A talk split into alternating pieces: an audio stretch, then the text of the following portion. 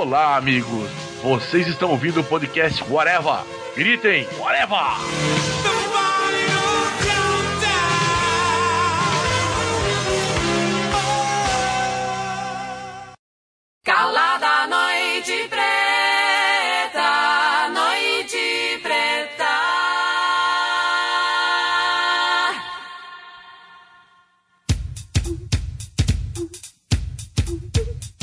Podcast Araba começando, minha gente, e hoje estou aqui, o Marcelo Soares, junto com o trupe de Elite, para falar sobre as novelas de fantasia, digamos assim, que a gente já teve aqui no Brasil, em homenagem a uma grande novela que a gente já vai falar, que vai fazendo 25 anos este ano, né? Mas antes de tudo isso, eu tenho aqui comigo o senhor Tiago Moura.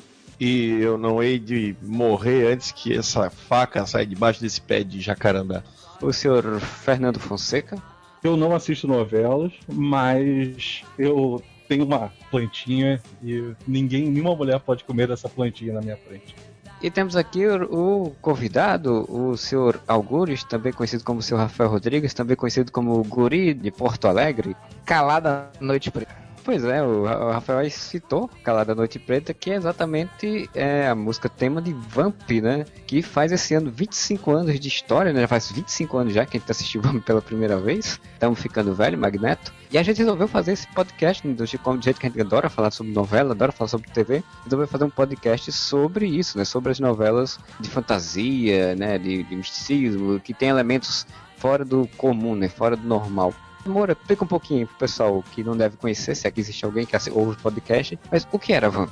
Então, Vamp foi uma novela que foi lançada em 1991. Quem escrevia era o Antônio Calmon. E ela era sobre vampiros, cara. É a primeira lembrança que eu tenho, se bem que é uma lembrança bem, bem antiga, que é de 91, né? De alguma coisa na TV brasileira que ia pra essa temática. Eu acho que era uma época bem que, que vampiro tava na onda. Foi a época que saiu o Drácula do Bram Stoker, que saiu entrevista com o vampiro, tudo ali mais ou menos nesse início de anos 90. Só que ao invés de tentar levar o negócio a sério, fazer uma coisa pesada, tal, sobre vampiros, não era uma comédia sobre vampiros, que já começa bem porque o grande vilão da trama era o nosso querido Neila Torraca, também conhecido como Barbosa, e ela era cheia de referência pop, assim, cheia de, de brincadeiras com esse universo, começando pelo nome do vilão, que era uma mistura do Vlad, do Vladimir, o Drácula, com o, o diretor Roman Polanski. Então o nome do vilão principal da história era o Conde Vladimir Polanski. E era Vladimir, que é um nome bem brasileiro, até por sinal também, né? Deram, deram uma aportuguesada no, no nome do Vlad Tempest, né? A história era sobre o que? Era um vampiro secular, milenar, ultra motherfucker, que se apaixona por uma cantora de rock, vivida pela Claudia Hanna, no auge da sua beleza, não contando a playboy dela em que ela tinha um coati no, no colo, transformava ela em vampira em, to- em troca da, do sucesso na carreira, ela virava uma mega estrela Lady Gaga da época, só que ele passa a perseguir ela, né? Então a vida dela vira um inferno, porque ela se torna uma vampira e fica presa a ele pra sempre. Vlad, ele quer vir pro Brasil, porque no Brasil tem um- uma cidadezinha chamada Armação dos Anjos, tem uma cruz que é a única coisa que pode destruir ele, que é a cruz de São Sebastião, que fica escondida na cidadezinha. Então ele vem pro Brasil para tentar destruir essa cruz e poder então se tornar realmente dominar o mundo e o ahaha. E nesse meio tempo, então, ele vai chegar nessa cidadezinha onde ele já esteve e enfrentar o descendente, que é o, o Capitão Jonas, o descendente do homem que o derrotou alguns séculos atrás. Mas daí vira uma- um festival de, de personagens bizarros e engraçados. A família matou-se. A família Matoso, melhores personagens da, da teledramaturgia brasileira. Por O favor, Matosão e o Matozinho. Matoso, Mary Matoso, Matosão e Matozinho. E uma outra referência bacana é o.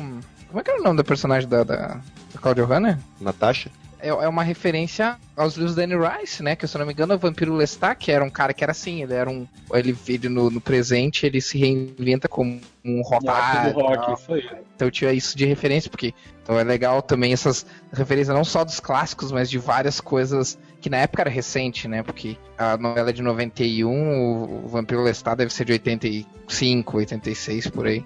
E o nome do, do Vlad, como o Moura falou, ele foi escolhido o Polanski, até porque o Polanski tem a Dança dos Vampiros. Ele tem muita coisa do filme no- na novela. Sim, e tem muita coisa que se a gente rever, com certeza a gente vai sacar, cara, né? Que o Vamp deve ter sido uma das novelas mais reprisadas. Porque só, só eu lembro de ter assistido quatro vezes.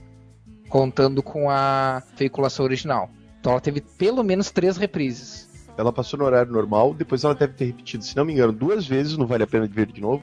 É, repetiu uma terceira vez numa programação que era entre a sessão da tarde, antes da sessão da tarde, aliás, depois da sessão da tarde, antes do MacGyver ali, que passava a sessão aventura de MacGyver e tinha outras séries. Hum, tipo, americanas. sessão, sessão aventura. Sem contar a Viva que deve ter passado também, né? O Viva passou, foi uma das primeiras novelas que o Viva reprisou, foi Vamp também. Pois é, isso é um atestado da popularidade da novela, né, cara? Porra, é, dominou os anos 90 praticamente, né? Pela cara pop que tem a novela, né? Ela tem muita criança e adolescente, né? Tipo, O elenco pré-malhação. Isso, Uhum. eu não tinha onde botar os adolescentes, eles botavam nas novelas das sete. O núcleo que é dos filhos da, da Joana Fon e do Reginaldo Faria, né? Se não me engano, eram, uns- cada um deles tinha seis filhos, eles se casavam. Então isso é um precursor daquele filme ruim do Steve Martin, né? Do, do Doce Demais. E, Ah, mas isso daí é quase é quase um noviça rebelde, aquele, aquela estrutura. Família grande e bando de adolescentes, crianças. É uma coisa que eles puxaram do Top Model, né? Não sei se vocês É. lembram de Top Model, que tinha aquela filharada do personagem do Leal Maia, que também tá na novela, que é o Padre Garotão. Acho que fez tanto sucesso esse núcleo jovem de Top Model que virou meio que uma regra, né? Ter os adolescentes da novela pra permear ali um horário pré-malhação. É curioso que até, é, você for ver, né, anos 90 tinha muito isso, hoje em dia quase não tem núcleo jovem, assim, tipo, vários jovens ensinam a novela, geralmente são alguns soltos aqui e acolá, ou quando são protagonistas, mas a grande maioria é feita por pessoas de 20 e pouco, 30 anos, né, nas, nas É. novelas então. Aquele núcleo de 15, 16 anos realmente foi todo transferido para a malhação. Pois é. O mais louco que eu acho de, de Vamp, a, a Globo deu uma abertura pra fazer uma novela daquela, né? Eu, eu- não sei se tá- a Globo vai estar lançando um DVD, né, dos 25 anos, não sei se vai ter extra, se vai ter documentário, alguma coisa do tipo, os bastidores, mas eu queria saber muito como é que foi esse processo, porque, tipo, nos anos 90 tiveram muitas novelas, né, mais fantásticas e tal, mas Vamp é uma novela muito diferenciada, então eu queria entender como é que foi esse processo pra conseguir esse espaço na Globo, né, deve ter sido muito interessante, de uma briga também deve ter sido muito grande pra conseguir. É, apesar que a Globo, naquela época, a gente tem que lembrar também que não existia muito regra, né? Sobre o que fazer. É só a gente lembrar dos programas infantis dos anos 80, né? Que a gente brinca até hoje. Do o nível de hipersexualidade das apresentadoras, coisas assim. A Globo meio que fazia de tudo, assim, naquela época. Até ali já tinha tido novela em que eles trabalharam com religiões variadas, que eles trabalharam com o Riso do Lagarto, que a gente tava comentando em off aqui, que não é novela, mas é uma minissérie, de 91 também. E era uma ficção científica, cara. Era um troço, ok, é bem inspirado em ele do Dr. Mo- Moreau, mas é, sabe, era uma ficção científica. Hoje em dia tu fica pensando assim, cara, que a Globo nunca faria uma novela de ficção científica, então eu acho que elas eram mais abertas pra essas coisas.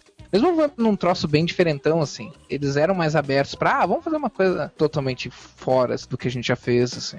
Eu tô vendo aqui que o autor da novela era o Antônio Calmon, ele, ele, era, ele tinha sido antes autor de Armação Ilimitada, autor de Top Model, autor de Sex Appeal, que ele já tinha feito algumas novelas, já algumas histórias já de sucesso e que eram bem diferentes também. Mas pode ver que tudo que ele faz tem uma pegada mais pop, né, cara? Menos folhetinesca, assim. Era bem mais como se fosse uma série de aventura mesmo, né? Porque por mais que o, por mais que a Vamp era totalmente galhofa assim, ela tinha uma narrativa mais no estilo aventura, né? No sentido que tipo tinha toda, claro, tudo isso era uma desculpa para humor, mas e outra, os, os, os atores, né, cara? Pega os atores que fizeram, tipo, eu acho que as pessoas, às vezes, falando de filme, narrativas em geral, audiovisual em geral, assim, as pessoas às vezes ignoram o quanto bons atores fazem diferença especialmente em histórias que fogem muito da realidade, né? Consegue imaginar outro ator pra fazer o Vlad que não seja o Neila Torraca, assim, que Não. ficasse completamente ridículo? Pois é, exatamente, cara. E ele É, ficava com a é, linguinha no dente. Não, era o Matoso, o Matosão, É, o- não o- era? Torre. Augusto. O Matoso só tinha um dente, é. Por sinal, ele ganhou o prêmio de, de, de ator, de melhor ator por, nessa, por essa novela na época também. Da, ah, o Flávio Silvino ganhou o prêmio de, de revelação. Ela ganhou como melhor novela. Foi nessa novela que até hoje eu sou fã da Patrícia Travassos, eu não sei o que ela anda fazendo. Tem uma época atrás que ela tava fazendo propaganda lá do iogurte que faz cagar lá. Mas o Matoso, eu- cara, eu achava hilário o Matoso, que além de ele ter só um dente e ser um pamonha, né, que... Cara, ele, o jeito que ele falava, que ele misturava os, um espanhol com português, assim, que, cara, era que Ele era tinha um sotaque escroto, assim. Sim, que não era bem definido qual era o sotaque dele. Eu tô vendo aqui que a, a Mora Malter, né, que é a diretora do Avenida Brasil, que é a diretora agora da regra do jogo, ela, a primeira aparição dela na televisão foi nessa novela. Ela fez Ela uma era uma das adolescentes. Exato, exato. Cara, a quantidade de gente que eu descobri se criou no- na sala de roteiristas do Arquivo X e que hoje em dia são criadores de séries fodas, assim, tipo o criador do Breaking Bad, o criador de Homeland, o criador da- dessa série que tá saindo agora no Netflix, The Man in the High Castle, 24 horas, várias séries dos últimos 10 anos, assim, pegar as 15 séries mais fodas, assim, de- entre essas 15, pelo menos 6 ou 7 tem caras que se criaram lá no Arquivo X, sabe? Então, tipo, nesse caso é a mesma coisa, sabe? A gente vai olhar assim, nossa, que novela diferente, ou que coisa diferente, ou que ator foda, assim, quando tu vê os- a escola dos caras foram as coisas foda lá de trás, sabe?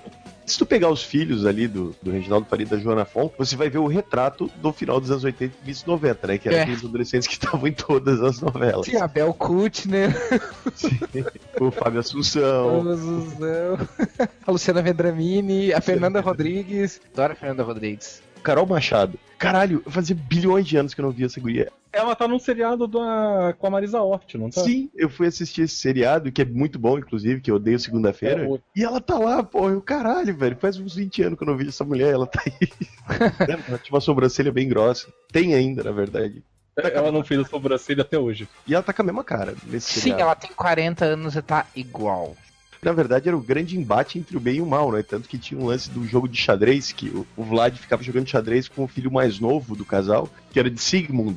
Remetia a algo muito cult, assim, os filhos dela, né? Pô, o Guilherme Leme fazia um empresário chamado Geraldo Lamas. Olha o nome, né, cara? Sim, er- eram uns nomes muito fodas, cara. A Bel Kutter chamava Scarlett, que era por causa da Scarlett O'Hara. Tinha a Lena, que era Helena, pra ser uma referência a Helena de Troia. Era todo, tudo cheio de Dorothy, cara. Era uns nomes muito foda. Porra, Jezebel. Não sei se vocês lembram quando a, a Rita Lee faz participação na novela. Tem uma cena, ou ela vai fazer um show, assim, né? Aí ela tá tocando violão com a Natasha, ela, óbvio que ela tá tocando Doce Vampiro, né? E daí a Natasha pega e fala pra ela, não, olha só, Rita, eu tenho que te contar uma coisa tal. Ah, papapá, eu sou uma vampira. Aí nisso a Rita Lee pega e sorri pra ela com os dentes de vampiro também. assim. Ah, sim, era essa cena que eu tava lembrando. Ou acho que a mais clássica de todas, que é quando o Vlad quer invadir a cidade, então ele vai pro cemitério e traz os mortos de volta à vida. Dança thriller, cara. Hoje em dia eu acho, eu acho que o pessoal não curtiria muito assim. Já vi era galera falando mal do terceiro episódio dessa volta do Arquivo X porque é um episódio divertido e tal, sabe? Pessoal que tipo, parece que nunca assistiu o Arquivo X assim. Acho que a galera às vezes esquece do contexto. Eu não sei se hoje em dia a nova geração curtiria. Quando eles fizeram o Beijo do Vampiro, que é praticamente, se teoricamente, uma nova Vamp, ela não colou É. como Vamp. Mas eu acho que foi diferente, cara. Beijo do Vampiro ela era bem infantil mesmo. Não, tudo bem. Vocês lembram como é que os vampiros morriam em Vamp, cara? Velho, eles metiam uma estaca no peito Hum. dos vampiros e jorrava sangue. Tinha temas adultos, né? Era uma série trigalhofa, mas todas eram meio, meio adultas, assim. Muitas mocoseadas, mas ainda assim Pô, eram adultas. começa, começa com a, com a Natasha fazendo um pacto com um demônio. É. Sim. E de uma forma bem sombria, se parar pra pensar. Tipo, ela era engraçada, só que ao mesmo tempo ela não era tipo assim, olha, não, olha. é- É, mas ela era boba, né? Sim, viu que Vamp virou musical, né? Não, foi. Eu não sei se virou ou se vai virar. Mas assim, eu outro dia eu fui com a minha esposa, o meu cunhado, a gente foi ver um, uma, um musical aqui no Rio de Janeiro com a Amanda do Trem da Alegria, inclusive. E aí tava fazendo propaganda de, de coisas do, do Teatro Net e tal. E aí falou Vamp o musical. Então eu não sei se já teve ou se terá. Ah, mas interessante, hein? Que curioso. Teve audições, tô vendo aqui, no meio do ano passado pra ele. Sim, sim, sim, eu vi, eu vi que teve. E a Natasha Deus tinha 19 e 25 anos. Entre 19 e 25 anos. Fico curioso pra saber o que que... Porque é uma coisa totalmente teatral, assim, dá tranquilamente pra adaptar. É, você for ver, né, é curioso, né, se fosse outros tempos, né, se fosse hoje em dia que essa novela fosse surgir, se fizesse sucesso aquela, ia ter uma transmídia gigantesca, né, ia ter vários produtos vinculados a ela, né, e aí você vê que agora que vai surgir um musical, Não, é que também a Globo é meio lenta pra certas coisas, né? Eles Sim. levaram bastante tempo pra contabilizar com novelas antigas, né? Foi basicamente com a criação do Viva que eles descobriram. Então o pessoal gosta disso, então a gente pode fazer DVD com isso, então a gente pode fazer. e, Tipo, cara, a maior emissora da América Latina ainda não tem um serviço próprio streaming. Não precisa nada. A gente teve o carnaval agora. Esse ano a Globo fez hashtag de Globeleza. é sério isso? Tipo, eles descobriram o Twitter, né? A Globo é, é bem lenta, assim. Eles ainda não descobriram muito bem como contabilizar com, com a internet. Eu acho que eles fizeram um baita trabalho com aquela novela lá, tinha as empregadas que viraram banda É. lá. Muito da sorte. E aí você vê como eles não sabem trabalhar, né? Porque, tipo, fez aquela su- sucesso da peste e eles iam fazer começar a gravar um filme delas ano passado. Depois, sei lá, cinco anos depois do negócio. Sim, cara, eles não sabem contabilizar com as novas mídias. A Globo, ou seja lá quem, quem manda, ou o grupo de pessoas que manda, eles ainda não sacaram como essas coisas. Claro que quando ela eles sacarem com- como funciona, a gente tá fudido, né? É, a Globo vai dominar tudo de novo e, e a gente volta aos anos 90 em que só, só sabia das notícias que a Globo queria, mas Se for pensar o Vamp, por exemplo, daria pra se fazer quadrinho, daria pra se fazer musical, como falou, fazer outros tipos de produção, um livro contando a história do, do, do Vladimir, por exemplo, da Alameda dos Anjos lá, da lá. sim.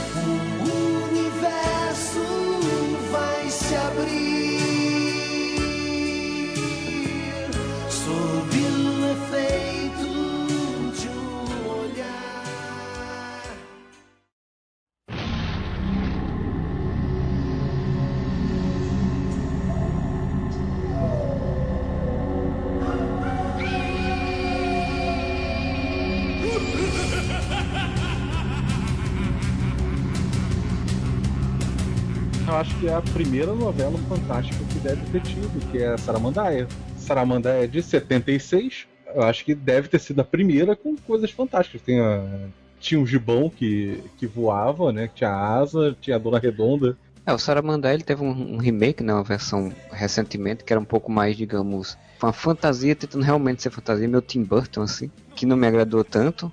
Eu não cheguei a ver a original, não cheguei a ver nada, vi só cenas, mas pelo que eu vi da original era muito mais realmente, assim, tipo, um realismo fantástico mais forte, né? Assim, tipo, era uma coisa bem realmente calcada no, no- no realismo fantástico. É, eu realmente, o que eu conheço do Saramandá é, é de relatos de anteriores, por gerações anteriores também. Esse remake faz o quê? Uns um, dois anos que fizeram, né? Faz pouco tempo. Foi 2013. É, faz uns dois anos, então é. É que nós estamos em 2016, né? Eu tô aqui, a gente ainda tá em 2015. Três anos. Mas, cara, pelo que minha mãe me contou, parecia uma coisa realmente bem exagerada, assim. Eles levavam bem lado do quase abstrato, assim. A novela ela tinha um, um plot ali meio político, né? Porque a cidade estava tentando mudar o nome, tinha duas facções lá que estavam tentando mudar o nome da cidade, uma a favor, outra contra. O nome da cidade era Boli Boli, eles queriam mudar para outro nome. Só que aí o que pegou, realmente ficou marcado na história da novela foi exatamente isso, né? Tipo, o professor Estóbulo lá, né? Que se virava lobisomem. Tinha a menina que provocava incêndio onde tocava, né? Tinha que dar, fazer queimadura no povo. O João Jubão, que, que já falou aí que, isso, que tinha as asas que era meio corcunda e passou a novela toda do corcunda e no final ele voava. Então tinha esses personagenzinhos que iam ali pelo fantasioso. É, e os nomes eram Bole Bole e Saramandaia, né? É, o Saramandá era o nome que queriam colocar, né? Isso, isso. Foi uma novela das 10. Ela não era a novela das 9. Teoricamente, tinha uma ideia de ser mais liberada, assim, das coisas, né? Porque teoricamente era mais adulta. O que, que era uma novela das 10, um horário das 10 e 76? Não era uma coisa que criança ia estar vendo. É, com certeza. Nem pra todo adulto também, né? Sim. É, eu lembro que eu não via a novela assim. 76, a única lembrança até fazerem a, a refilmagem era a clássica explosão da, da Dona Redonda, que isso passa em toda a história da televisão. Tem Sim, a, isso sempre representa, sempre- Comendo muito, muito gordo e pronto, lá vai mostrar a Dona Redonda explodindo. É. Pois é. E ela é uma, é uma cena de Monty Python também, né? É o sentido da vida. Tem uma história que o cara come, come, come até explodir. Não, se bem que o sentido da vida é de 83. Ele é depois, bem depois, então. É, depois, é. Tem, bem depois. Tem a versão masculina pra, pra Dona Redonda. O que eu me lembro de Saramandá só era o Pavão Misterioso, né? Que a música ficou clássica e que fez sucesso pra caramba. Na versão no remake eu acho que nem chegam a usar essa música, acho que não chegam, não lembro se tem. A única coisa que eu me lembro realmente da, no- da novela e era quando tocava também o do, do lobisomem, né? Doutor Estóbulo. Isso aí ficou marcado na minha cabeça. Não, não era dele que, tinha, que era a música do Zé Ramalho? Mistério da Meia-Noite. Não, não. Mistério da Meia-Noite Era, era. Tem outra novela já, né? Rock Santeiro, não? É, é, será que era Rock Santeiro? Eu não lembro, cara. Mas eu acho que era outra novela, com certeza não. Era Rock essa aí. Santeiro, o Mistério da Meia-Noite. Pô, Rock Santeiro, cara. é Outra... Tinha um lobisomem no Rock Santeiro, não tinha? Tinha o lobisomem, é. Ah, depois que eu confundi, tem os lobisomens nas duas. Mas eu vou dizer uma coisa, cara. A primeira novela que eu lembro tinha alguma coisa fantástica e eu lembro bem por causa disso, porque era uma coisa que até então eu nunca tinha visto numa novela, foi na Vereda Tropical. Que na verdade Vereda Tropical era uma novela até bem normalzinha, assim, ela não tinha de muito diferente, assim. Uma mulher que era uma operária lá e ela gostava do jogador de futebol e tal, não sei o quê. Acho que era o Marcos Frota. Tipo, bem novinho. E ele era um nerdzão, assim. E ele sonhava, tipo assim, ele se imaginava sendo um super-herói chamado Super Tel. Isso era o, o subplot, assim. Isso não era o plot principal. Mas é claro que eu era criança, gostava de super-herói, era o que foi o que me chamou a atenção. Então eu não lembro quase nada da novela. O que eu lembro da novela é que ele se imaginava sendo esse super-herói. E no final tem aqueles fins lúdicos, assim, de no fim ele descobrir que ele era realmente o super-herói, sabe? Coisa assim. Vai voando com a guria e tal, com a guria que ele gostava, alguma coisa assim. Tá meio que antecipando o Birdman, assim. Essa é, é a minha primeira lembrança, assim, né? minha lembrança mais antiga de olhar uma coisa. Olha, a novela não é só as coisas que na época interessavam, tipo, casos de amor entre duas pessoas, e traições e coisas típicas de, de, de folhetim, assim. Cara, se você, que, que ridículo que é, eu não lembrava o quão era a roupa. Ele tinha asinhas, cara. Puta que pariu. Que horror. Em breve estarei de volta. Não relaxem. Viva la muerte! Tá falando de Super Tel, tá falando de super-herói, a gente já sempre falou dessa novela também em outros podcasts, mas a gente tem que sempre lembrar que é uma novela mais nerd que já existiu, digamos assim, que era o olho no olho, né? Era uma novela que Hum. misturava superpoderes com máfia italiana em São Paulo nos anos 90, cara. E eu realizei um quase sonho, né? Que foi encontrar pessoalmente, trocar uma ideia com o Felipe Fogosi, que era o Aleph, o personagem bonzinho, no caso, né? Era mais ou menos uma história em que, em, em que tinha dois duas forças igualmente opostas, né? Que era o Aleph, qual é que era o nome do... Fred, Basicamente o mesmo poder, que era jogar raio dos olhos. Do Aleph era azul, porque ele era do bem, né? E o Fred era vermelho, porque ele era. Era bem quadrinho mesmo, né? Bem gibi, Cara, assim, essa- essa novela. digo mais, não era nem só tirar raio, cara. Eles tinham vários poderes. Eles se teleportavam, eles moviam as coisas no ar, tinham telepatia, telecinese. Ah, era, era verdade, era bem um troço de paranormal mesmo, né? No esquema, tipo. fazia telecinese com as coisas soltando raio do olho. Tipo, ele soltava o raio e o negócio mexia, se não me engano. Pra tentar dar um ar mais sério, o Tony Ramos ele fazia um parapsicólogo, um padre Quevedo. Porque, tipo, eles pegaram o negócio de paranormalidade e transformaram em super-herói. Isso é muito É. foda. Sabe quem é o autor do, do- do- dessa novela, do, do Olho no Olho? Ah, não lembro. O mesmo autor de Vamp. Cara, esse é o Calmon, ele fez tudo, né? Basicamente, assim, tipo, ele acordava com uma ideia, ele escrevia e a Globo pra ele filmar, assim, basicamente. Eu lembro vagamente, assim, porque eu acho que essa novela nunca reprisou e provavelmente nunca vai reprisar, mas eu lembro que o vilão, que era o Reginaldo Faria de novo, César Ele- Zapata.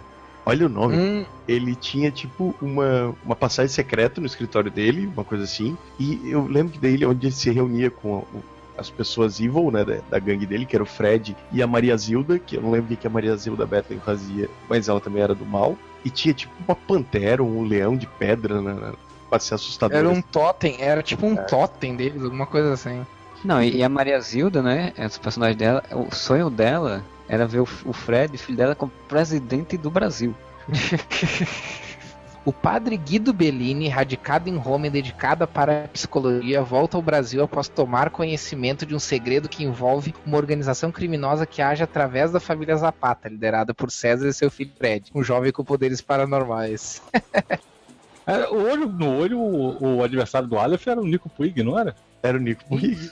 Ele teve uma, uma ascensão meteórica, né? Ele fez o olho no olho, fez o sex appeal e, E, cara, depois, sei lá, tá na Record ou morreu?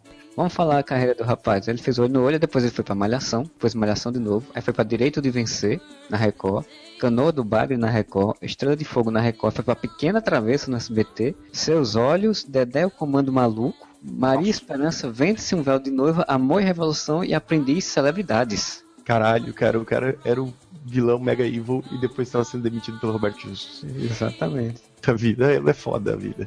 Qual era o papel dele em Malhação?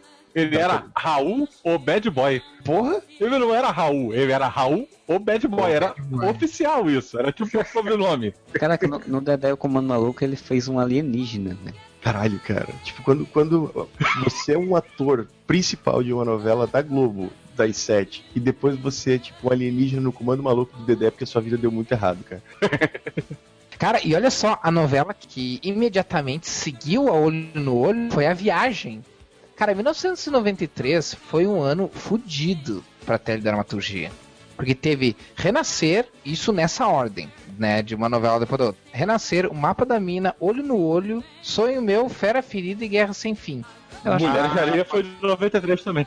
É, Mulheres de Areia, cara, 93, Ruth Raquel. É, eu acho que provavelmente olho, olho no olho ela não, teve não deve ter dado tanta audiência e foi encurtada, né? Provavelmente. Porque ela teve 185 capítulos. Geralmente as novelas da Globo naquela época tinham 200, 200 e alguma coisa. Mas eu entrada, lembro, eu lembro vagamente que na época teve, teve esse papo, assim, eh, naquelas novelas, naquelas revistas de fofoca e tal, que você vê na banca, quando você vai procurar revista pra comprar, sempre tem o desastre da Olho do Olho no audiência Olho. na época. A outra novela seguida do Calmon foi Cara e Coroa, em 95. E ela teve 215 episódios. Teve o quê? 30 episódios a mais, né? 20 episódios a mais. Praticamente é mais que É, novela. a mais. Eu era apaixonado pela Cacau, que era a Patrícia de Sabri, e Uhum. eu lembro ainda na minha adolescência de ficar muito deprimido quando ela casou com o Fábio Júnior. Você sabia que isso daí era um, um estágio muito passageiro. Ah, sim, sim, que era uma coisa totalmente, né, questão de meses, né, mas... Mas explica isso para um adolescente apaixonado, um pré-adolescente. Hoje, sessão da tarde, apresentando Tortura. Cara, eu vou puxar uma que, tipo, a temática dela em geral não era nerd, mas ela era cheia de referência nerd, cara, que era Fera Ferida. Porra, essa novela era foda. Outra novela de 93. Sim, sim, 93 foi um bom ano para novelas Foi um brasileiras. bom ano, não por, não por acaso o ano que também estreou o Arquivo X lá nos Estados Unidos. É um ano importante pro universo, cara. A música cantada, o tema era de Maria Bethânia, né? Que ganhou Uhum. agora o carnaval como tema do, na, na Mangueira. É a música do Roberto Carlos, mas a versão dela é muito foda, Muito cara. Eu adoro essa versão. É muito o Conde de Monte Cristo, né, cara? O, o Fera Ferida, que é o cara que, tipo, se ferra e volta pra se vingar da cidade inteira. assim. Que, pra quem não sabe a Sim. história, inclusive a novela atualmente passa, passa no canal Viva. Ele assume a nova identidade, que nem o Conde. Raimundo Flamel, que é inclusive uma, uma homenagem ao, ao filósofo, eu acho, Flamel, ou um É, na alquimista. verdade, é um alquimista. Alquimista. É um personagem meso histórico, meso fictício, assim. O Flamel original, entre aspas, é o cara que, que supostamente descobriu a pedra filosofal. Ele volta milionário pra cidade. O objetivo dele é se vingar dos quatro poderosos da cidade, que era o coronel, né, o prefeito, o vereador líder da oposição e o reitor da universidade, que eram os, os quatro que ferraram a vida do pai dele no passado. Cara, a história até é foda, o pai dele chega com uma pedra de ouro dizendo que aquela pedra de ouro, que ele encontrou aquela pedra de ouro no mato, que ali podem fazer mineração. Isso aqui é uma cidade muito pobre, então todos os moradores resolvem montar uma cooperativa de mineradores, digamos assim, e dão dinheiro pra eles. Só que daí eles descobrem, já não tem mais o dinheiro, eles descobrem que aquele ouro era falso, aquele ouro de tolo, sabe? E daí a cidade inteira fica contra o pai dele, principalmente os quatro vilões ali que são os, os mais filha da puta que acabam fazendo o pai dele ser assassinado por um jagunço lá. E daí, cara, o moleque, criança, tem que enterrar os pais, assim, sabe? Tipo, É outro tipo de novela. Definitivamente não era uma novela infantil. não. Era muito Batman, né, cara? Total, totalmente Batman. assim. Pra você ver como era a construção das novelas antigamente, né? Era baseado na obra de Lima Barreto, né? O escritor. Então, de obras que, que Agnaldo Silva se baseou. Ele pegou a Clara dos Anjos, Recordações do escrivão Isaías Caminha, Triste Filho pelo Carpo Caresma, Vida e Morte de M.J. Gonzaga de Sá, os contos Nova Califórnia e O Homem que Sabia Javanês. Misturou isso tudinho pra fazer uma novela. Cara, naquela época eles tiravam muita inspiração da literatura, cara. Geralmente critico o pessoal que fala assim que antigamente era melhor, mas acho que no caso das novelas, assim, há, há que se considerar que havia um esforço de ser mais interessante, de ser mais aprofundado, assim, não necessariamente a novela aprofunda, mas de se esforçar mais, sabe? Tem uma coisa que era interessante disso, né? que, Por exemplo, de juntar vários elementos de coisas e criar uma história nova usando esses elementos. Hoje em dia acontece muito de copiar mesmo, né? Tipo, Uhum. totalmente, totalmente demais está passando é uma versão de uma Fair Lady, versão igual assim. Lá não, ele trazia essas referências de várias coisas diferentes e criar uma história única, né? E em Fera Ferida, por exemplo, nessa coisa de fantasia, tinha uma mulher que dormia e caía em sono profundo, dormia anos, tinha um coveiro que falava com os mortos. O nome da cidade que é fantástico é Chubiacanga, né? To be Hum. or not to be Akanga. É, pegando uma regra agora. Isso é uma outra questão bem interessante que a gente brincou. Esse, esse é o tema de novelas que, que não são muito comuns, mas ao mesmo tempo eles são bastante comuns, né? Tipo, a- o Bras- brasileiro ele tem uma. Vamos dizer assim, uma convivência com o sobrenatural, com o paranormal, com o estranho, meio comum, assim, tipo, de dia a dia, assim. Ah, não só porque as pessoas acreditam nisso, mas porque normalmente a gente vive em função disso, assim vive em função de ficar fazendo simpatia. Então, tipo, a questão sobrenatural é bem presente, assim. E eu gostava muito de novelas como Fera Ferida e, e outras, como era meio que naturalizado, assim. Era muito natural ter essas coisas, assim. Coisas estranhas em cidades, às vezes pequenas, ou às vezes não era cidade tão pequena, mas normalmente era cidade pequena. Porque na verdade era meio que, claro, de uma forma exagerada, porque é ficção, mas ah, na verdade, até hoje as pessoas são assim. Até hoje as pessoas vivem envolvidas no sobrenatural, acreditando que, as, que sobrenatural governa a vida delas, assim, sabe? Ou que, as, que coisas sobrenaturais acontecem em volta delas, assim. Eu tenho a impressão que nessa época o público brasileiro ele aceitava mais esse tipo de lirismo, eu vou usar essa palavra. Existia uma nolanização, tudo hoje em dia, né? Tudo tem que Hum. explicar de forma científica ou de forma. Tudo tem que ser realista e tal. E, cara, nessa época eles estavam cagando pro realismo, sabe? Era realismo fantástico. Vamos botar aqui a guria que dorme durante meses e ela acorda flutuando e foda-se, não precisa explicar por que, que isso acontece, sabe? Tu Também- aceita que, que a realidade da novela é essa, né? Só um parênteses que tem que fazer, é a forma que ele quer se vir dos poderosos, cara, incentivando a cobiça entre eles, tá ligado? Então, o que que ele fala? Ele fala que como ele tem a pedra filosofal, ele tem a capacidade de transformar ossos humanos em ouro. Né, ossos em ouro. Ele vai plantando isso até que o povo começa, tipo, a exumar caixões, tá ligado? Roubar caixões à noite pra roubar ossos pra levar pra ele transformar em ouro. Assim. Ele põe ganância na cidade e a cidade se destrói. Isso é muito. Um plot muito foda, né, cara? Sim. Um plano muito Tem- foda. tem- eu tava revendo, né, né, tá passando no vivo, então eu vi uma cena muito interessante relativa a isso, né? Que era tipo um dia que acabava, sei lá, um caldeirão dele explodindo, indo pro céu o raio, e aí depois no outro dia começava a chover ouro, né? E aí, tipo, era uma loucura, a cidade toda em caos, porque o pessoal querendo pegar o ouro e guardar o ouro, e depois o ouro né, virava ouro de tolo, né? O ouro, o ouro não era de verdade, eles voltavam a uma propriedade lá diferente e ficava com outra cor e tal. Mas era muito interessante isso, assim, como eles construíam isso da cobiça, da loucura que o ser humano faz pra ter o dinheiro. Fora a parte que a dupla de vilões principal era José Wilker, Wilker e Lima Duarte, né, cara? Que é a melhor dupla. Se o Raimundo Flamel era o Batman, o José Wilker e o Lima Duarte eram o Coringa e o Pinguim, cara. Pô, pode crer, cara. Eu tinha muito isso na minha cabeça. Porque pra mim o José Wilker é o. Era, né? Infelizmente. não- Mas ele era o Jack Nicholson brasileiro. É, pode crer. Cara, ele não só era muito Batman, como ele era o Batman do Tim Burton, né, cara? Sim, ele morava numa casa toda gótica. Morava na casa toda gótica, usava roupa com gola, tipo, roupa preta com gola, tipo uns blusão preto com gola, igual, igual o Michael Keaton no primeiro Batman, cara. Ele Não, tinha até um Alfred, cara. E tinha um amor impossível, né? Porque ele era apaixonado pela filha do, do inimigo dele, que eram apaixonados desde criança, e ele não podia se envolver com ela porque ele ia fazer a vingança, né? Pô, isso é totalmente Batman, né? Não, não posso me envolver porque a vingança é mais É, ele importante. ficava afastando ela e tal. Tinha tudo isso, né? Então a gente chegou à conclusão que Edson Celular é o Batman brasileiro. É o Batman brasileiro, cara. Porra, muito bom. Ou pelo menos já foi. Já foi verdade. Agora ele é o Ben Affleck, então, quer dizer. Porra, o Batman é velho agora. Agora é o Ben Affleck brasileiro. A história estreia Batman vs Superman, todo podcast vai fazer citação agora ao Vai. Ben Affleck. Caralho, por que, que não chamaram o Edson celular no lugar do Ben Affleck? Cheia enche o meu amor de sonho. Foi em pânico a terra, o céu e o mar. Brilha tanto que o teu canto. De dia pra sonhar. Eu vou puxar uma novela que na verdade foi uma mini novela que saiu e acho que foi meio que como se fosse pra cobrir tabela, não lembro, não lembro por que foi que ela foi criada, mas foi mais ou menos com esse sentido, que foi aquela O Fim do Mundo, né? Mini novela era bem menor assim e tinha Paulo Betti como o João, Joãozinho da Dagmar. Fim do Mundo, né? De maio de 96 até junho, que tipo era a novela que durou um mês, né? 35 capítulos só. Era 35 capítulos. Eu acho que era a Globo testando um novo, um outro formato, cara. Eu Na acho que eles verdade- estavam testando um formato diferente. Na verdade, isso era pra ser uma minissérie. Só que eles transformaram em novela porque o Rei do Gado não tava pronto ainda, os primeiros capítulos. Que o Rei do Gado foi uma puta superprodução no início, né?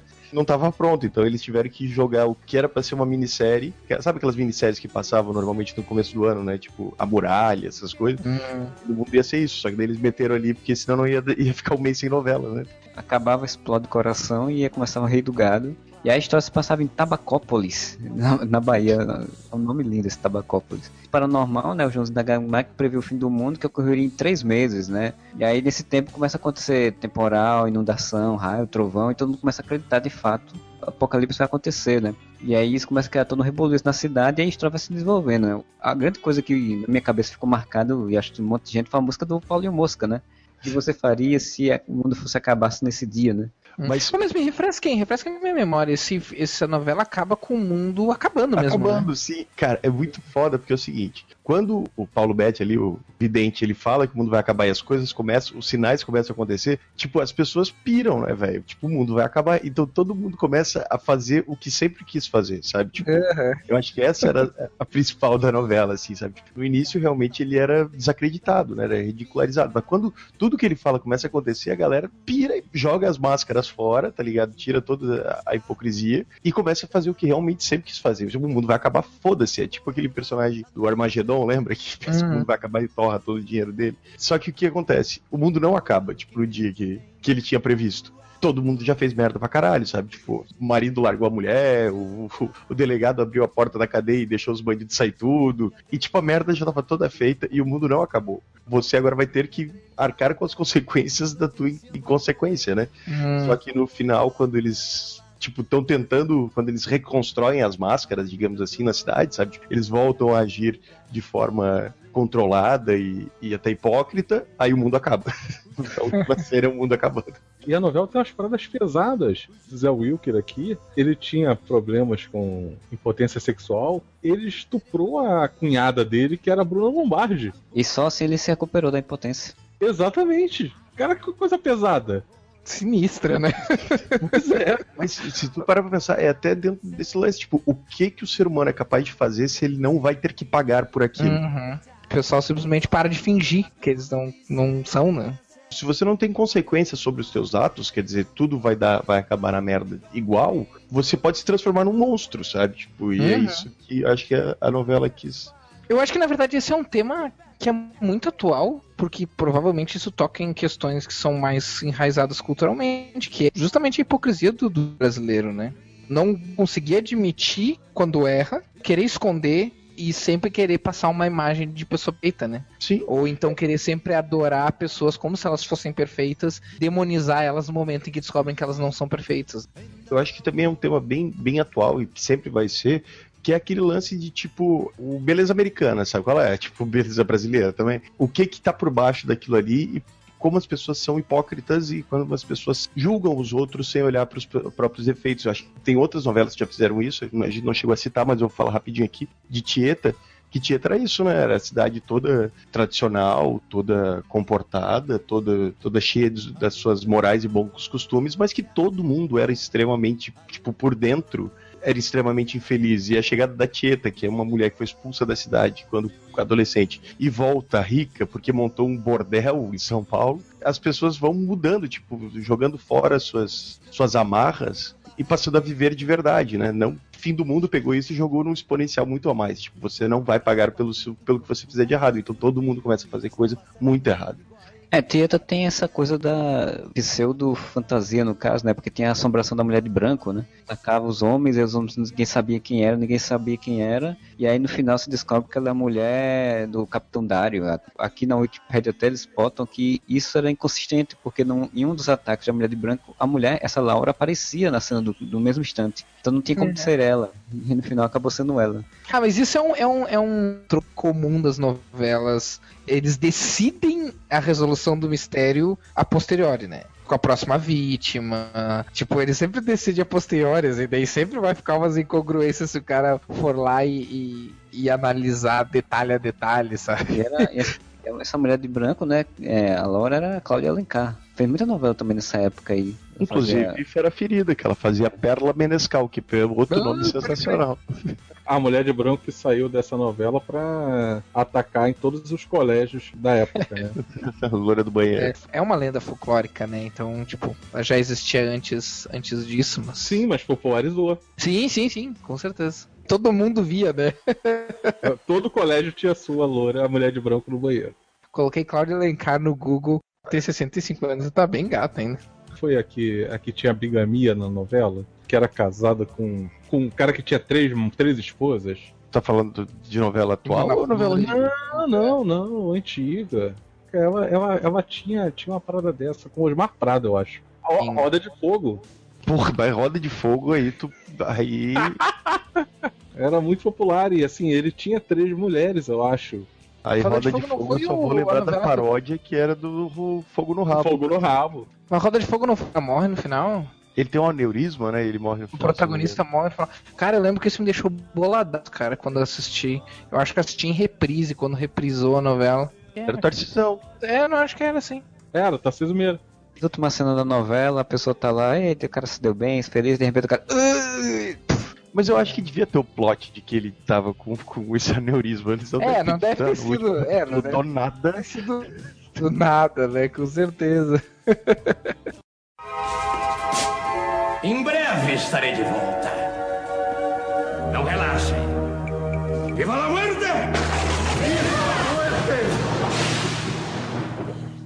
Uma clássica, a viagem, né, gente? Que apesar de ser uma temática espírita tal, e, e falar muito da filosofia do espiritismo. Ah, cara, porra, o Alexandre era um vilão de história em quadrinho, né, cara? Tipo, vestido de preto. Quando tu trabalha com espírito e com visões de céu e inferno, tu entra no, no- no- no fantástico, né, cara? A pessoa acreditando nisso ou não. Acha que o Valhalla que aparece no filme também é religião? Não, né? O que eu acho legal na viagem é que foi a primeira vez que me pareceu crível. E eu pensei assim, nossa, que legal, cara, como o espiritismo é legal. Acho que foi a primeira vez que. Foi a Ah, primeira novela com, esse com essa temática. Esse é a Viagem 94 já é um remake, né, de, um- de uma outra versão que teve na TV, acho que foi TV Tupi, causa da mesma história. Então não, provavelmente não é a primeira, mas foi com ela que o espiritismo realmente cresceu bastante. Aumentou 50% a venda de livros de espiritismo na época aqui no Brasil. Se eu não me engano, o espiritismo é a terceira ou quarta religi maior religião do Brasil. Tem cerca de 3 ou 6 milhões de adeptos. A Viagem é da, realmente, como eu falei, é um remake de uma novela que saiu, que foi, passou em 75 na rede Tupi. Essa segunda novela já foi com a Ivani Ribeiro, que ela faz muita novela nesse sentido, né? E a direção do, do Wolf Maia. Eu tinha um cagaço do Alexandre. É. Sério, foda. Eu tinha muito cagaço daquele inferno onde ele ia parar lá, o Vale dos Suicidas. Tinha muito cagaço. Sim, aquilo lá era muito tenso, cara. Muito, muito cagaço. Muito tenso. Tinha três coisas que eu tinha cagaço. Quatro, na verdade. Tinha o Mascarado também, vocês lembram do Mascarado? Era um personagem que não era nada fantástico em termos de fantasia, assim. Era um personagem realista, mas numa novela fantástica, ele dava um tom. Eu não sei se vocês se vão conseguir me fazer entender, mas ele parecia um personagem fantástico. Teve a cara desfigurada e daí ele passa a usar uma máscara e brincar com as crianças na rua. Sei lá, ele era rico, se não me engano, mas aí ele se escondia atrás da máscara e tal. É, É, mas acho que é- tinha alguma tragédia envolvida, assim e tal. Eu mas- lembro, eu lembro que tinha um mistério de quem ele era, né? Que até É, chegou o personagem da Lucinha Lins achava que era o ex-marido e tal, não sei o quê. Depois eles descobriram que ele era o, o- o ex-noivo de uma das personagens que achou que tinha morrido ou, ou que ele tinha abandonado ela, uma coisa assim. E daí ela descobre que ele caiu ácido na cara dele, alguma coisa assim. É, ele era o fantasma da ópera. Porque ele achava que ela não ia querer ficar com ele com a cara toda deformada. Totalmente fantasma da ópera. É verdade, Fantasma da Ópera. E a quarta coisa que me dava um cagaço na novela, né? O Alexandre, o Vale dos Suicidas, o Mascarado. Lembra que o Alexandre ele ficava botando pilha errada nas pessoas, né? Ele ia lá, aí ele botava muita pilha errada no Maurício Matar, que era o Sim, marido, né, era o cunhado dele. que ele mais botava pilha. É que era mais botava pilha. Só que assim, o Maurício Matar, quando ele estava incorporado, quando ele estava sob a influência do Alexandre, era ridículo, porque o Maurício Matar não é um bom ator, digamos assim. né? Então, ele ficava meio Tonho da Lua, assim. Só que daí ele botava pilha errada na sogra do irmão dele, que era o Miguel Falabelas. A sogra dele era só a Laura Cardoso, que eu acho uma das atrizes mais fodas da história do Brasil. E, velho, aquela velha ficava assustadora quando ela tava endemoniada, cara. O jeito que ela falava, o jeito que ela olhava, eu tinha um cagaço daquela velha ide- quando ela tava incorporada pelo Alexandre fudido, cara. É, ela mudava completamente, né? O Maurício Matar, ele somente fazia uma cara mais fechada e ficava meio com a voz estranha assim e tal. Mas a Laura Cadorda, ela mudava completamente realmente a interpretação. Né? É, porque o É, original é- dela ela era uma velhinha simpática. E daí, quando ela ficava sob influência, ela mudava, e uma baita atriz que é, então ela, ela fazia outro personagem. O, o tema espiritismo foi usado em várias outras novelas, mas eu acho que nunca tanta densidade, assim, É, de uma forma tão. O que aconteceu muito depois foi que eles passaram a utilizar o espiritismo como comédia, na verdade, assim, né? Era o anjo caiu do céu, que tinha a Angélica e, e o Caio Blá, anjinhos, aí depois... É, Ah, mas eu não sei se entra, na, se entra em- como que espiritismo. Mas é porque assim, eles começaram, eles começaram a utilizar esse conceito de céu, de anjo, né? Porque, tipo, Uhum. é espiritismo, mas são anjos, né? Tipo, a Diná, depois que morre, né? E a Cristiane Torlone vai. Ela, ela é anjo, é um anjo, né? Aí eles começaram, Deus nos acuda e outras novelas começaram a trabalhar mais com humor nesse sentido do, do É, espiritual. eu né? acho que até dentro do- da filosofia espiritista mesmo, espírita, aliás, espiritista é ótimo. Espírita, você tem novelas tipo essa que acabou há algum tempo, Alto Astral, que era bem ruim, que era mais em cima da, do negócio do, de falar com espíritos, né, de ter esse contra, contato, mediunidade, não sei o que. Teve outra algum tempo atrás também, que eu não vou lembrar agora, que era lance de reencarnação também, sabe? Tipo, Reencarnação se teve além do tempo, que acabou agora. sim, Alma Gêmea, o terminou com o Flávio Alessandro sendo puxado pra dentro do espelho pelo diabo, né? Eu acho que essas outras novelas elas tratavam só algum aspecto. A viagem é basicamente sobre a, a religião espírita. Ele aborda todos os aspectos da religião espírita e eles são contundentes pra narrativa, assim.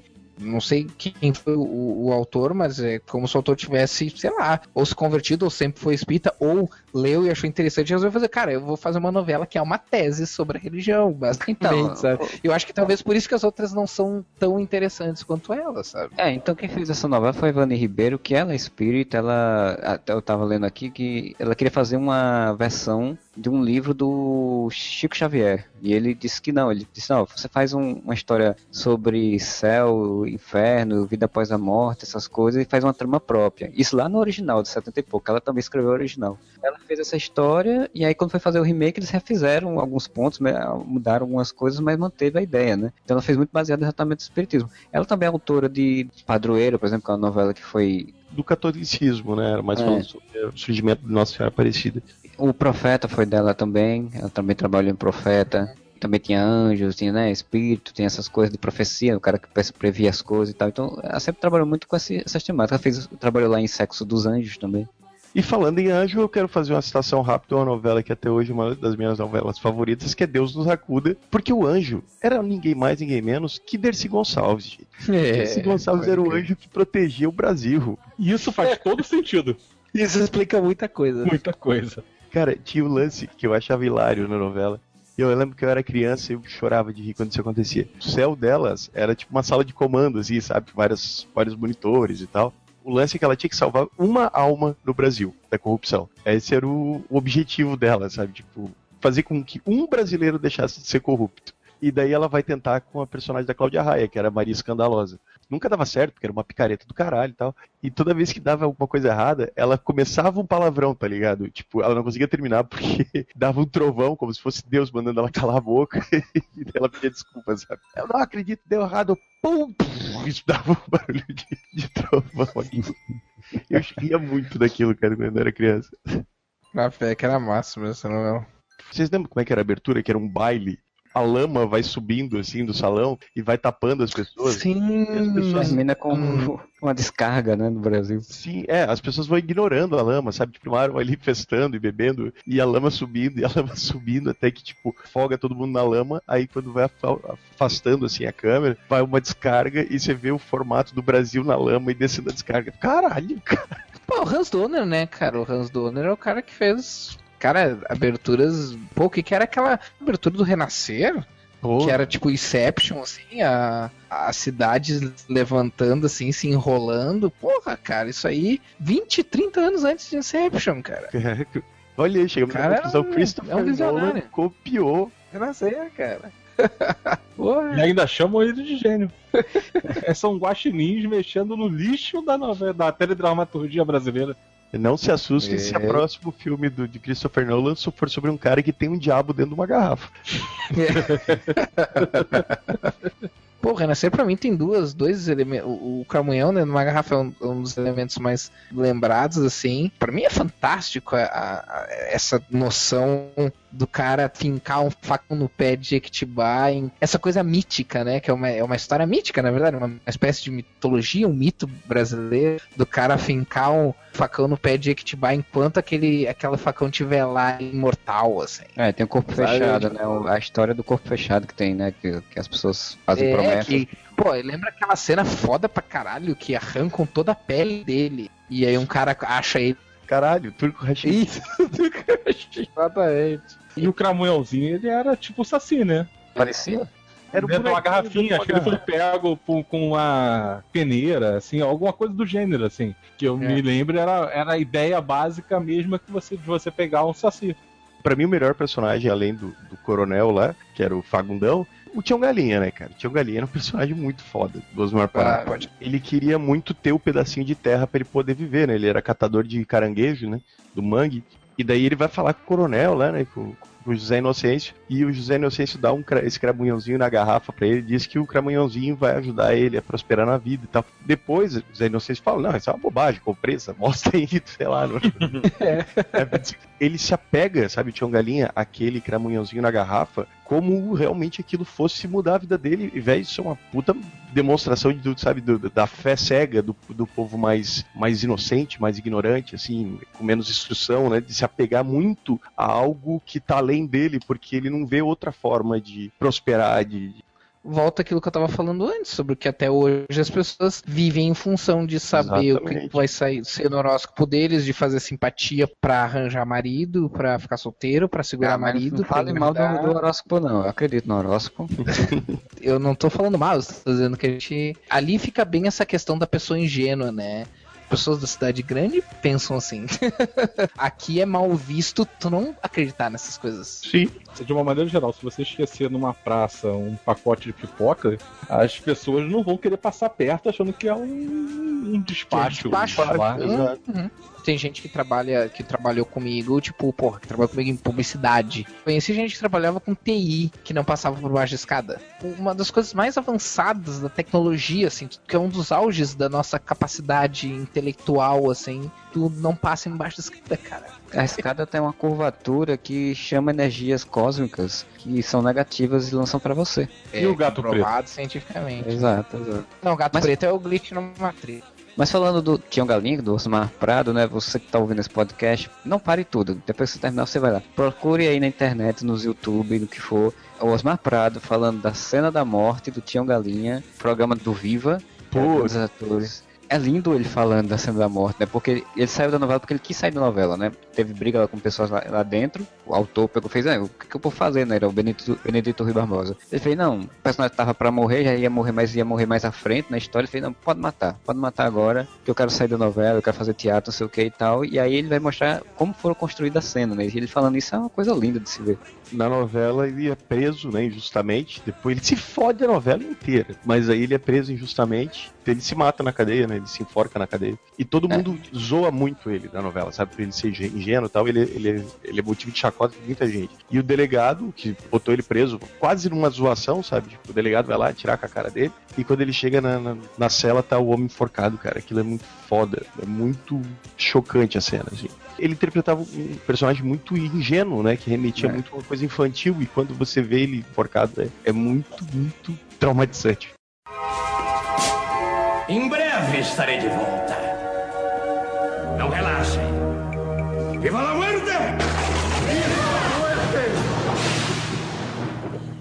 Então a gente vai indo para agora para um, né, pros finalmente do podcast, né? Eu queria só que fizéssemos umas menções honrosas, assim, de algumas novelas ainda que falam bem da fantasia, tem essa questão fantástica aí, para cada um que pudesse lembrar, ou não sei se o Fernando vai se lembrar, porque ele disse que não assiste tanto, mas Pô, Pedra sobre Pedra. Pedra sobre Pedra tinha o próprio Osmar Prado também, com o Sérgio Cabeleira, que é sugado pela lua. Todo mundo pensa que ele é um lobisomem, né?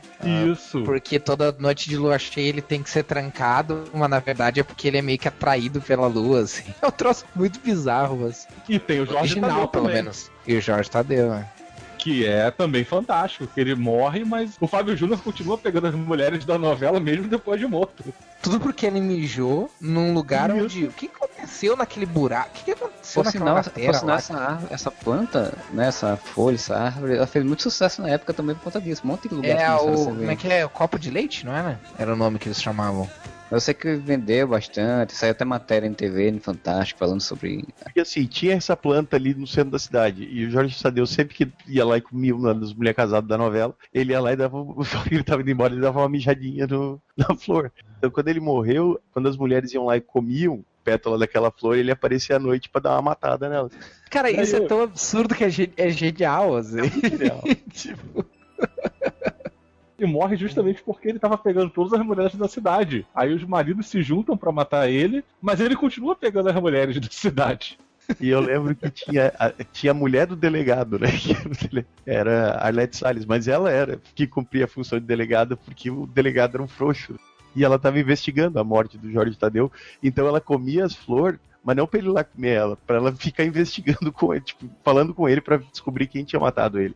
E, velho, era muito engraçado. Todo mundo chamava ela de delegada, ela falava, não sou delegado, delegado é meu marido. Só que era ela que fazia investigação.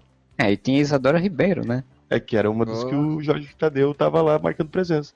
A novela é de 92, tá vendo? Ela tava lá indicando naquele. chegando em 93, que é o ano chave lá. Falar rapidamente de uma que não tem temática nerd, mas porra, serial killer, a gente já comentou disso, mas serial killer é muito cultura pop, né, cara? Então a próxima vítima que envolvia máfia italiana, envolvia conspiração. O legal do próxima vítima, você não tinha só o lance de quem é o assassino, mas tipo, quem é a próxima vítima. Porque qualquer um na novela podia morrer. E realmente, cara, vários personagens principais da novela vão morrendo. Apesar de, de novela brasileira ter esse costume de deixar pra decidir o mistério no final da novela, essa, pelo menos na minha lembrança de infância, me parecia fazer muito sentido. O assassino era o Adalberto Siltirre, um, um dos parentes ali da família italiana. Eu devia ter, sei lá, que anos que é isso aqui? 95. Eu tinha uns 12 anos. E eu ganhei o bolão da sala de quem era o assassino, porque eu fui montando, sabe? Tipo, da minha cabeça, assim, pré-adolescente, qual personagem fazia mais sentido, que as pistas davam. E eu ganhei o bolão, cara. Então, essa eu tenho a impressão que ela foi escrita com bastante cuidado Esse- nesse aspecto. Pelo que eu me lembro que eu já vi falando sobre a novela, eles tinham de fato o plano de ser o Alberto desde o início, mas aí fizeram, gravaram vários outros pra despistar, né? Ah, Mas o, pla- o plano era realmente ser ele desde o início. Mas tanto que em outros países foram. teve outros finais. Fica meio por- estranho assim até alguns. É, eu já vi o final alternativo no YouTube, sabe? E não faz muito sentido. Daí você já tem que ligar a suspensão de descrença muito forte, assim. Que daí começa aqueles negócios, não, porque daí o fulano Sim. matou o ciclano na cadeia, sumiu a identidade dele, que é umas coisas que tu não tem como pressupor, assim, sabe? Sim, sim. É, o que eu acho que aconteceu. Essa novela foi meio que um fenômeno, né? Vocês lembram? Tanto que essa novela fez uma coisa que eu acho que, se não é inédita, é extremamente rara na brasileiro. O último capítulo foi, foi, foi filmado, tipo, duas horas antes dele ir pro ar. Pra não vazar. Bem possível e é provável que era o Adalberto desde o começo. Só que eu acho que o, o autor da novela não deve ter contado pra ninguém. Na época eu fiquei impressionado. Disse, caralho, eles estão gravando uma novela praticamente ao vivo pra não sair spoiler. Imagina se fosse hoje, cara. Hoje tu teria que gravar ao vivo. Sim. Mesmo porque aqui no Brasil é o único lugar que eu conheço que as pessoas pagam pra ler spoiler, né? As pessoas É. pessoas querem saber spoiler, né? Duas coisas que eu achava curioso por conta disso é porque como qualquer pessoa podia morrer, devia ser uma loucura nos bastidores, todo mundo querendo não brigar com o autor, com, com a produção. E como teve esse final que tinha que ser gravado três horas antes, então tinha muitas cenas depois que você via ao redor da- do episódio final que, tipo, descobriram o assassino, mas não se fala o nome do assassino, não se fala, não tem, não, não tem consequência de nada, tipo, fica uma coisa muito vaga, muito solta, assim, muito estranho. Uma coisa que eu notava também é que todos os personagens tinham a sua trama, digamos assim. Aquela impressão de que, porra, é, mas esse personagem não pode morrer, porque tem que acontecer coisas com ele ainda, sabe? Eu lembro mais especificamente da Glória Menezes, que ela tinha toda uma história de que ela tinha voltado pro Brasil e tava toda uma crise de rua e bababá e bababá. Então você tem uma impressão, não, cara. Ela tem a história dela e pum, matam ela, sabe? Tipo, e essa, essa história acaba. E eu acho que é, e eu acho que esse que a novela vamos fazer genérico com quem vai morrer, vamos fazer mais desenvolver. Não, vamos desenvolver todo mundo, cara. Sim. Aí as pessoas realmente não sabem quem vai morrer, sabe? Pois então, e você, Dr. Rafael, faça sua missão rosa aí. Cara, eu vou citar uma novela que, embora eu não tenha assistido assisti só uns pedaços. Ela vale muito pela criatividade, porque o, o autor ele é nerd, né? E todas as novelas dele ele coloca coisas nerds. Carlos Lombardi, né? Você está especificamente com o Banacan por duas coisas muito específicas. Primeiro, que ela se passa numa realidade alternativa. E segundo, que é uma história sobre vi com viagem no tempo. E ainda tem um Tem paradoxo. Com paradoxo temporal e tudo. Quando você tem a versão do mal, o gêmeo do mal do herói, e o gêmeo do mal chama Dark Esteban, tu tá vendo a novela dele. Dark Estevam. Foi outra novela que reprisou também pra caramba, né? Por causa do sucesso. Cara, era uma coisa muito louca, né? Tipo, que o cara era filho de não sei quem que voltou no tempo. Começa a identidade Borne, né? Porque ninguém É, tira da isso, cabeça. ele perdeu a identidade Borne como Ele caiu do avião, não foi uma parada dessa? assim, desmemoriado, numa vila de pescadores, Vira o pescador parrudo. vira pescador parrudo, que é o melhor nome de super-herói.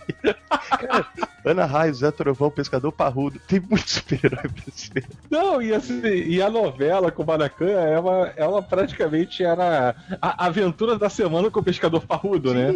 Essa semana o nosso herói vai enfrentar sei lá o que, aí inventava um troço que se resolvia na semana. Sim, tinha sempre um novo Era- vilão. Era bem sério mesmo. E o Carlos Lombardi é o cara, como eu comentei, o cara que a gente pode citar, acho que qualquer uma novela dele, Uga Uga, Bang Bang, são todas novelas que ou temáticas muito nerds, e- mas sempre tem um contexto meio fan- fantástico ou mítico, vamos dizer assim, né, cara? Ok, as pessoas podem argumentar sobre a qualidade da novela, mas não pode argumentar sobre pelo menos a tentativa de se fazer uma coisa diferente, porque ele faz, fazia esse tipo de novela era sempre a coisa mais diferente que tu estava vendo ali entre, entre novelas de época, sempre a mesma coisa sobre amor proibido e conflito entre, entre famílias, e novelas com temas sociais onde só os ricos brancos é que sofrem, né? É, E, os, e os pretos continuam sendo empregados. Ele fazia novela de aventura, né, cara? Essa e Uga Uga, que você citou, são as duas que tem mais cara de história em quadrinho, né, cara? Que Uga Uga tem o Tarzan, porra. Então, o Galgo Abertura era isso, história em quadrinho. E ainda tem um, um final aberto aqui, eu não sei, que eu, nunca, eu, não tinha, eu nunca tinha parado pra ver isso. Tem uma cena final do Kubanacan, é, Será com os créditos, aham.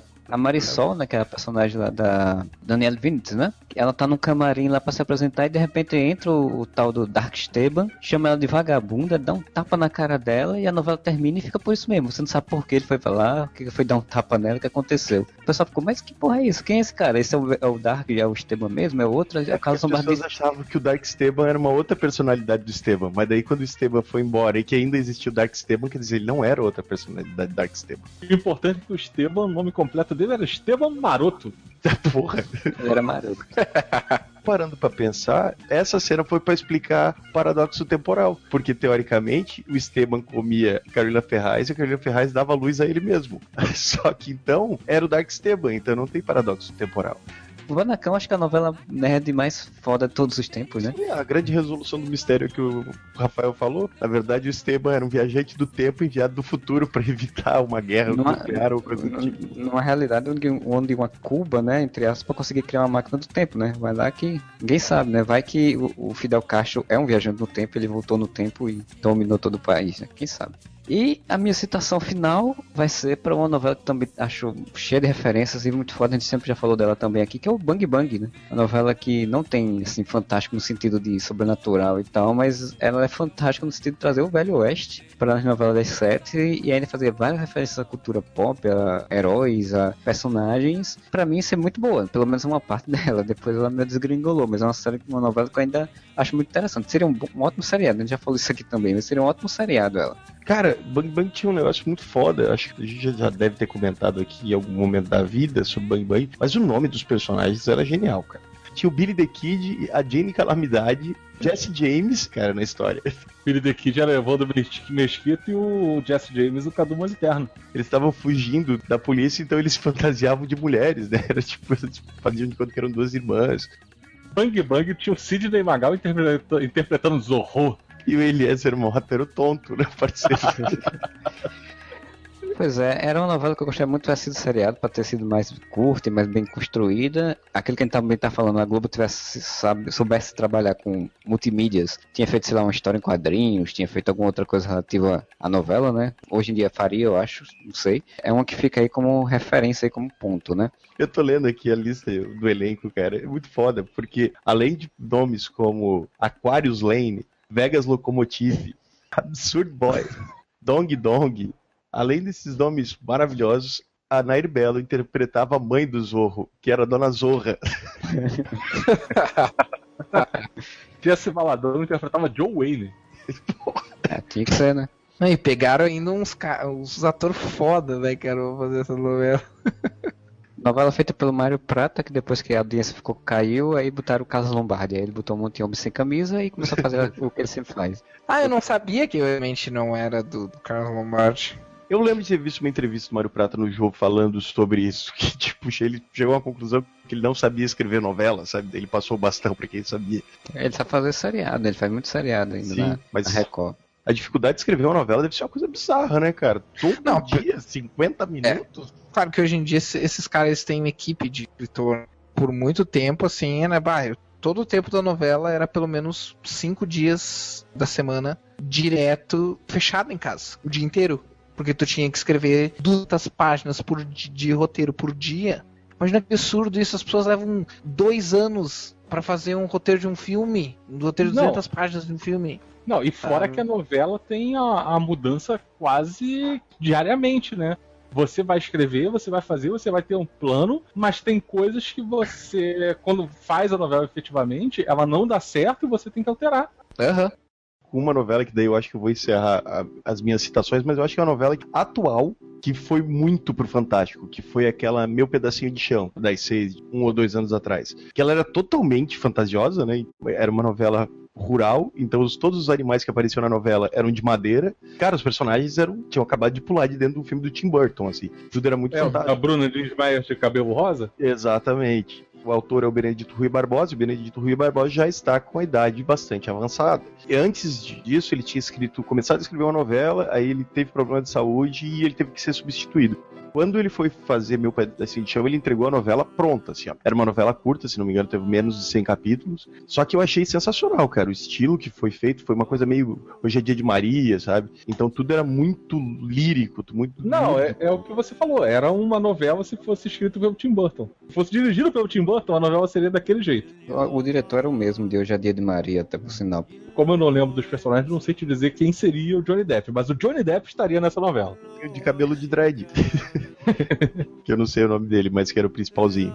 Eu fui ver depois porque eu achei toda a novela muito bonita, assim, sabe? Plasticamente bonita. E daí eu fui ver, tipo, pesquisar sobre quais foram as influências e tal. Cara, do figurino, assim, eu vi entrevista do- da figurinista falando, não, o fulano de tal aqui, a gente, como ele é o médico da cidade, a gente fez um. Ele se veste de uma forma mais super-herói. E, cara, daí tu vai ver realmente ele usa, tipo, sobretudo que parece uma capa, sabe? Tipo, um óculos que parece uma máscara uma das principais ali, das protagonistas, ela era chamada de mulher homem, porque ela gostava de caçar, ela não dava, não ligava pra homem e tal. Uma meio ruiva, né? E é, e daí a inspiração era Valente, tá ligado? Da Disney. Ela, e depois eu Ah, fui ver, massa. realmente era igual o Valente, tá ligado? Todos os personagens, eles tiraram de alguma coisa da cultura pop pra representar. A Juliana Paz fazia, eu acho que a primeira dama da cidade, uma coisa assim, ou a mulher do coronel, sei lá. E a inspiração deles era a personagem principal, a vilã principal de Jogos Vorazes. Agora eu fico com vontade de ver essa novela, cara. Procura pelo menos as imagens, Rafa, que tu vai ver. É muito bonita, assim. E tinha um lance legal na novela. Ela tinha as passagens de tempo, sabe? Hum, Então, vamos hum. supor, ah, eles iam mudar a estação. A mudança de estação era muito importante na novela, pra dar a ideia de passagem de tempo. Então, quando chegava o inverno, começava a cair neve, sabe? Tipo, a cidade ficava coberta por neve, os personagens todos ficavam com uma maquiagem que ficava com o nariz vermelho pra dar a impressão que tava frio, sabe? É Caralho, é super teatral também, né? Pô, muito teatral. muito legal, muito interessante mesmo, cara. Pois então, então a gente vai chegando ao final desse podcast fantástico. Queria agradecer ao Rafael pela participação. Quer fazer alguma declaração, algum jabá, alguma coisa? Quer falar receita de bolo, o que for? Ah, eu que agradeço por ter me convidado. É uma pena não poder participar com mais frequência, né? Tô participando por estar em período de férias. Quem quiser ler lá o MDM, lá vai lá, mas eu também quase não tô mais escrevendo nem participando dos podcasts lá também. Pra quem não sabe, eu escrevo também pro astrope.org, que é um site de português de divulgação científica. O PT não é Partido dos Trabalhadores, e sim que é um blog de Portugal. Pra quem gosta de ciência, eu escrevo basicamente sobre. Agora mais sobre neurociência, mas basicamente sobre temas relacionados à biologia. Vão atrás da página do Jackpot, lá no, no Facebook, que é o projeto do Guilherme Balbi, que eu escrevi os textos, que a gente lançou no FIC do ano passado o livro do Jackpot. Então dê uma olhada lá. Muito obrigado por terem me convidado mais uma vez. É, e o Rafael fala esse monte de referência em site só pra dar trabalho na hora de postar, botar os comentários aí Mas botando o todos Júnior os vai sites. botar todos os links aqui embaixo. Ou não. É, só botar dois. Só botar dois, tá tudo beleza. Coitado do Júnior, não dá tempo, tempo nem de respirar. Então a gente fica por aqui com esse podcast. Espero que vocês tenham curtido. Deixe seus comentários aí no Facebook, deixe um comentário no Twitter, o site em si, né, na, parte de comentários, ou mande para contato arroba areva.com. A gente se vê. Se vê não, né? Porque vocês não estão me vendo. A gente se ouve. Vocês me ouvem. Eu ouço vocês mentalmente semana que vem. E bom final de semana para todos e whatever.